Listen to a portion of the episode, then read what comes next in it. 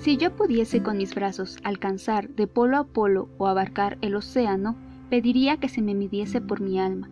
La mente es la medida del hombre. No soy un animal, soy un ser humano. Hola, bienvenido a este podcast. Si es tu primera vez aquí, me da mucho gusto recibirte. Si ya tienes tiempo escuchándome, quiero darte las gracias por permitirme ser parte de tus noches o de tus días. Esta ocasión quisiera contarte dos relatos algo fuera de lo común. Sí, es una historia de amor, aunque no lo creas. O así la describiría yo, ya que el amor viene en diferentes frascos y se manifiesta de diferentes formas. Pero te advierto, no es una clásica historia de amor entre una princesa y un caballero. Esta narración que hoy te comparto es acerca del amor propio y el amor a la vida. Es acerca de un hombre y una mujer, cada uno por su parte y en épocas diferentes, lucharon por su vida, por ser aceptados y amados por quienes eran y no por cómo lucían. Antes de iniciar, como de costumbre, te hago una pregunta. ¿Te sientes feliz con tu aspecto físico? ¿Te amas por sobre todas las cosas? ¿Alguien te ha hecho sentir mal por tu apariencia? Antes de juzgarte, te invito a que prestes atención a la historia de Joseph Merry, el hombre elefante, y la historia de Julia Pastrana. ¿Quieres saber quiénes son? Pues ven y quédate a dormir conmigo. Vamos a iniciar con Joseph Merry. Esta historia, para los que no hayan escuchado mencionar de este hombre, o para los que sí, quiero aclarar algo. El término el hombre elefante fue usado para referirse al hombre en una estancia en el circo donde él trabajaba. No es un término que yo, a título personal, le haya querido dar a Joseph para usar o para denigrar su apariencia. Aclarado lo anterior, comencemos. Joseph Karen Merrick nació en Leicester, Inglaterra, el 5 de agosto de 1852. Al nacer fue un bebé sano y sin ninguna seña de la enfermedad que más tarde marcaría su vida para siempre. No fue hasta los 5 años cuando la pesadilla comenzó. Primero, por la muerte de su madre, el único ser que lo protegía y lo amaba. Su padre no tardó en volverse a casar, y su madrastra era una mujer completamente despreciable, que en todo momento molestaba a Joseph por sus notorias deformidades. Todo comenzó en su rostro, que creció de manera descomunal y acelerada, pero solo lo hizo la mitad de su rostro, ya que la otra mitad creció completamente normal, tomando la forma de una especie de trompa, sus brazos y piernas siguieron creando tumores por toda la parte de su cuerpo. Había excesos de piel y esta piel era rugosa y muy gruesa. Todas estas características le valieron el sobrenombre del hombre elefante, pues la medicina antes no lograba comprender lo que pasaba con Joseph. Ahora que la ciencia ha avanzado, conocemos el nombre de esta enfermedad que aquejaba a Joseph, y es el síndrome de Proteus. ¿Qué es el síndrome de Proteus? Bueno, es una enfermedad causada por un cambio o mutación de un gen. No se hereda, sino que ocurre durante el embarazo y se caracteriza por un sobrecrecimiento progresivo a nivel de esqueleto, piel, grasa y sistema nervioso central. Algunos doctores aseguran en investigaciones posteriores que este hombre padecía el síndrome en su etapa más agresiva, pero este caso aún no tiene fin. Después de tantos y tantos años, su archivo médico sigue abierto y sigue llenando de misterio y asombrando a todo aquel que se acerca a investigar.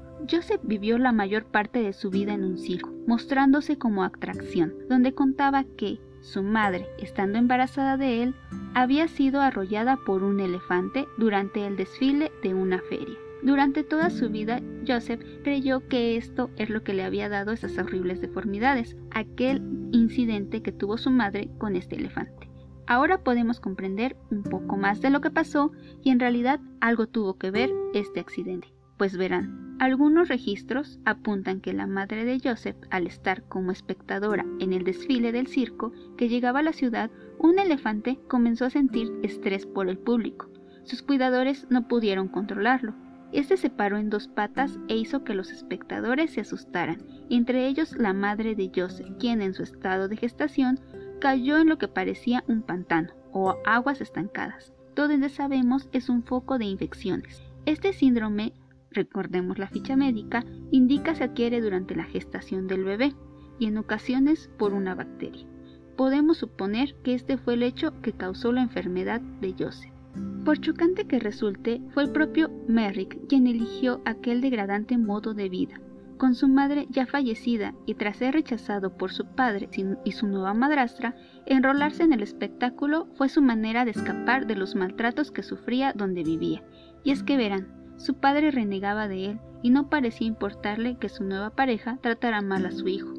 Esta mujer, aparte de recriminar que el niño no aportaba nada a la casa, decía que usaba sus deformidades como pretexto para no trabajar y ayudar en los gastos, e incluso llegaba a quitarle el plato de comida a Joseph cuando él aún estaba comiendo. Le decía que comía más de lo que aportaba. Esta mujer ya tenía dos hijos de otros dos matrimonios. Por su parte, Joseph tenía dos hermanos biológicos. Ambos habían fallecido, uno por escarlatina y su hermana por convulsiones. Entonces imaginarán que este niño estaba completamente solo y a merced de este ser tan miserable que creía que por el aspecto de Joseph éste no sentía, que no era inteligente y que no debía ser tratado con dignidad ni como persona. Sin embargo, la que demostraba ser un monstruo era ella. ¿Por qué al morir alguna de las dos partes en un matrimonio, ya sea el padre o la madre, deja que pasen esto? Es algo complejo de entender, que al contraer matrimonio con alguien más los hijos pasen a segundo término. Sí, nadie dice que no puedes rehacer tu vida, ni que te puedes volver a enamorar, ni confiar de nuevo en alguien, y que tampoco te están diciendo que debes consagrarte infinitamente a tus hijos. Sin embargo, los pequeños son tu responsabilidad. Los pequeños son como una esponja, no dejemos que absorban cosas malas, respetemos a los niños. Joseph huía continuamente de la casa de esta mujer. Era golpeado frecuentemente y lo trataba como un retrasado, pues decía que él, no mostraba ninguna seña de inteligente, cosa que no era verdad, pues él demostró tener una inteligencia mayor que el promedio. A pesar de sus deformidades, su madre insistía que fuese a la escuela. Ella se encargaba de llevarlo y de traerlo, para que no fuese juzgado por los demás. Ella lo alentó y protegió en todo momento. Joseph recordaba en su biografía a su madre, Mary Jane, como una mujer amorosa y entregada a sus hijos. Ya se imaginarán, también en la escuela, aparte de no poderse mover ni jugar como un niño de su edad, pobre Chick ya estaba acostumbrado. El padre de Joseph le consiguió trabajo, primero en una fábrica de cigarrillos, donde duró dos años pero este fue despedido, pues su mano comenzó a crecer de manera desproporcional y no podía trabajar de la misma forma. Después le consiguió una licencia como vendedor ambulante, pero por su aspecto nadie quería acercarse a él. Regresaba con las manos vacías, motivo que propinaba más golpes, que incluso prefería usar el dinero que le daban para comer y decir que fue su poca venta del día para que no lo siguieran maltratando. Un día harto por los castigos y la mala actitud de su padre, Huyó de su casa con sus pocas pertenencias y con su carrito de vendedor ambulante. Se fue a la calle y trató de buscar trabajo. Sin embargo, no le fue posible conseguir. El hermano menor de su padre, de nombre Charles, quien en el pueblo habían comenzado a especular sobre Joseph y su estado de indigente, acudió a su auxilio y le extendió la mano. Lo mantuvo en su casa dos años. En este tiempo salía con su carrito a vender. Sabía que podía regresar con las manos vacías y casi diario era de esa forma. Pero jamás se rindió. Diario buscaba un sustento. Con el nacimiento de su primo de Joseph, decidió irse por cuenta propia de la casa de su tío pues el espacio era demasiado reducido para que todos vivieran ahí. Nuevamente, en sus relatos, este hombre cuenta que sus tíos fueron cariñosos y que jamás recibió algún maltrato por parte de ellos. Lástima que su padre lo haya abandonado de esa forma. Trató de seguir vendiendo, pero los demás vendedores alegaban que él daba mal aspecto y que espantaba a los clientes, por lo que apelaron para que su licencia no fuese renovada. Sin poder trabajar, tuvo que buscar una forma de sobrevivir y se internó en una casa de trabajo. Daban comida y techo. Es aquí donde él mismo confesó que era horrible vivir. Después de ser sometido a una operación para quitar el exceso de piel sobre el labio, ya que este no le permitía ni comer ni hablar, decidió irse al circo y no regresar jamás a la casa de trabajo. Él prefirió exhibirse como atracción, ya que aquí era el único lugar donde lo trataban como un semejante, y no era objeto de burlas como en otros lugares donde había estado. No obstante, muchos aseguran que era maltratado en este lugar. El mismo Joseph menciona en su autobiografía que era falso ya que él se decía feliz. Podemos imaginar que estas personas que son mostradas frente al público para entretener viven en una tremenda lucha entre aceptarse como son y ser el objeto de curiosidad de otros. A veces juzgamos cuando vemos a alguien que sufre algún tipo de deformidad, enfermedad o amputación. Las miradas son algo que también lastiman, quiero decirles. Seamos empáticos, pues ¿saben algo? Creo que nos afecta más a nosotros ver a alguien en este estado que a ellos mismos. ¿Y saben por qué? Porque a ti te causa incomodidad lo diferente lo que no puedes entender, y esto se le llama ignorancia. Si lo has hecho, trata de entender que son cosas que en ocasiones no se pueden controlar, pasan y seguirán pasando. Las enfermedades, los accidentes, etc. No mires de manera acusadora a nadie. Si esa persona ya se aceptó como es, y es que no es nada fácil hacerlo, no tiene por qué pedir permiso a nadie de seguir su vida. Sea amable. En el caso de los espectáculos, como los mostraban antes o incluso ahora, exponiendo algunas deformidades, ya sean reales o ficticias, como en el caso de las ferias, recordemos que también es una forma de vida de muchos. Solo observa el espectáculo como los demás, pero si te topas uno a uno con alguien en la calle, trátalo como un semejante y sigue tu camino. Recuerda que lo que das es lo que recibes. No busques defectos en los demás, pues alguien puede encontrar defectos en ti. Regresando a Merrick tras sus azarosas etapas de curiosidad en la feria, en 1886 fue acogido bajo la tutela del cirujano Frederick Treves en el London Hospital. Este, este, cirujano quedó fascinado, en forma médica, con el misterio que envolvía a este hombre. Decidió llevarlo y mostrarlo a la comunidad médica, donde se trató de llegar a un diagnóstico y a una cura para su padecimiento. Aquellos años finales fueron los más gratos en la vida de Merrick. También fue entonces cuando comenzó la larga investigación para identificar el mal que lo quejaba. El primer diagnóstico que le daban data de 1885, cuando Treves, quien ya había examinado a Merrick antes de acogerlo, prestó el caso en una reunión de sociedad patológica en Londres. Merrick le dijo al cuidador del circo que no quería volver a la facultad de ciencias, quería regresar al circo, ¿sí? como lo escucha. Él prefería estar en el circo, ya que decía que en la facultad se había sentido como un animal en un mercado. Durante el tiempo que estuvo con Treves, Joseph no emitía ninguna palabra. Era muy tímido y tenía miedo, aparte de porque su boca ya estaba demasiado deformada y no podía mantener conversación con él. Tal fue su mutismo que Treves pensó que él tenía retraso mental, aunque esto no era cierto. Después de ser abandonado por un hombre italiano que lo compró para mostrarlo como atracción en Bruselas, quedó solo y sin conocer el idioma francés, consiguió empeñar algunas de sus pocas pertenencias. Sí, ya se imaginarán la dificultad, pues nadie quería acercarse a él, nadie quería escucharlo y nadie quería tener ningún tipo de trato. Como pudo, logró regresar a Inglaterra, Tuvo muchos problemas para dejar la embarcación, ya que el capitán no lo quiso en su barco. Logró que al fin lo dejaran subir a otro navío, pero bajo la condición de que no se mezclara con el resto de los pasajeros.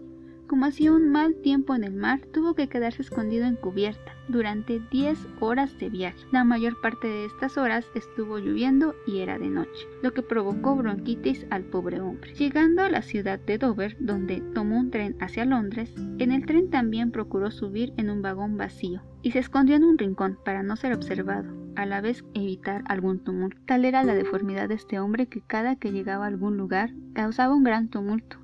No, no soy un elefante, no soy un animal, soy un ser humano, soy una persona. Al grito de quien busca ser respetado y tratado con dignidad, enfrentó una multitud que insultaba tras llegar a la estación de Liverpool Street en Londres, hacia las 7 de la mañana de un 24 de junio de 1886. Al bajar del tren, la gente se dio cuenta de su presencia y lo empezaron a rodear, e intentar quitarle la gorra y el velo que escondía su cara. Esta gorra que siempre usó para intentar no espantar a la gente. Joseph intentó escapar inútilmente, pues cuando llegó la policía, Merrick estaba al borde de un ataque de locura. No se podía hacer entender, ya que el hombre temblaba y tenía tanto miedo de la gente. Entró en completo pánico. Como no conocía absolutamente a nadie en Londres y no conocía la ciudad, ya que a pesar de haber recorrido toda Inglaterra, jamás salía de su caravana, o de su lugar de exhibición. A las preguntas solo acertó en enseñar la tarjeta del doctor Frederick Treves, que había conservado durante casi dos años. Treves fue llamado a la estación y se lo llevó consigo al London Hospital.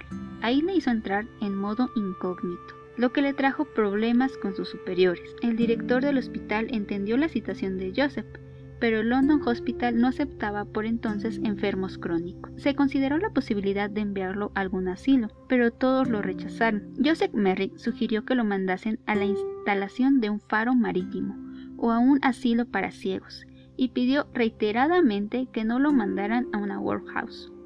Esta casa de trabajo. Según Treves, sentía pánico ante la idea de poder volver a esta institución semejante. Recordemos la situación en este lugar le recordaba mucho los maltratos de su infancia. Al solicitar ir a un faro era porque en ese momento Joseph tenía auténtico pánico a la gente el ir a un asilo de ciegos para que éste pudiera relacionarse con gente sin la angustia de que lo viesen y lo trataran con normalidad. Sin embargo, el director del hospital tuvo la idea de insertar un anuncio de prensa solicitando ayuda económica para poder hacer un fondo para Joseph y así justificar el poder tenerlo y alojarlo de por vida. La respuesta de la alta sociedad inglesa fue todo un éxito. Se recibieron cuantiosas sumas de dinero Solucionando el tema económico, se habilitaron unas habitaciones para Joseph, que se convirtieron estas en su último hogar. El joven, hijo de un carpintero, encargado de los arreglos, lo acompañaba tocando el violín. Cuando adquirió confianza, a veces audazmente, se alejaba de sus aposentos para explorar el hospital. Pero las enfermeras al descubrirse lo regresaban a sus habitaciones, temiendo que pudiera asustar a otros pacientes. A Treves le preguntaba siempre sobre el mundo real y cuando él expresó su deseo de ver un hogar como el de las novelas de Jane Austen. Él quería vivir, sentir y saber lo que era tener un hogar propio y que la gente lo tratara como un semejante. Cuando Merrick preguntaba sobre el mundo real, Treves lo llevaba a su casa y en compañía de su esposa tomaban el té. Qué hermoso gesto de su parte. Nuevamente logró ser el centro de atención cuando la propia Alejandra, princesa de Gales, y el duque de Cambridge se interesaron personalmente por la suerte del infortunado paciente.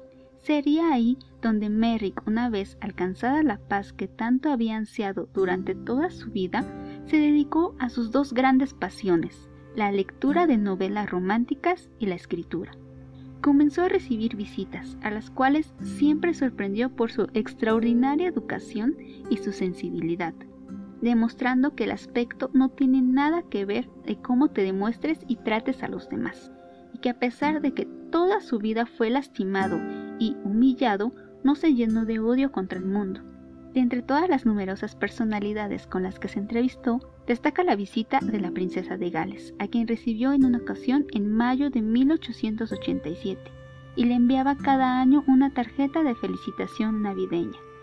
Le regaló una foto firmada que él guardó junto a la de su madre, e incluso llegó a escribir una carta agradeciendo que le haya estrechado la mano. Imagínense el gran rechazo al que se enfrentaba, y el simple hecho de estrechar su mano le parecía realmente emocionante. Merrick se derrumbó ante este gesto de amabilidad y rompió en llanto por la intensa emoción que le produjo no sentirse rechazado por primera vez en su vida. Este sentimiento al que habría que unir la especial admiración que él siempre tuvo y sintió por el sexo femenino. Este suceso se ve reflejado en la película de 1980, una magistral película que te recomiendo que si puedes le des un vistazo cuenta la vida de este hombre con un tinte un poco diferente a los sucesos de la vida real, pero con la misma esencia. Cuenta con la participación de John Hart, excelente actor. Él encarnó el papel de Joseph. Y como el Dr. Treves, el gran maestro Anthony Hopkins. Con este nombre yo creo que no hay más que decir, imaginarán la calidad de representación actoral, que a mí me dejó con un sentimiento de profunda admiración y ganas de poder estrechar la mano de este hombre, Ver su candidez, su dulzura y sus ganas de ser tratado con dignidad es algo que realmente conmueve. ¿Cómo falleció Joseph? Bueno, Joseph se preguntarán si ya estaba bien, estaba feliz, estaba en paz. ¿Cómo es que este hombre haya muerto de una manera tan repentina y temprana? Pues verán, fue a causa de asfixia.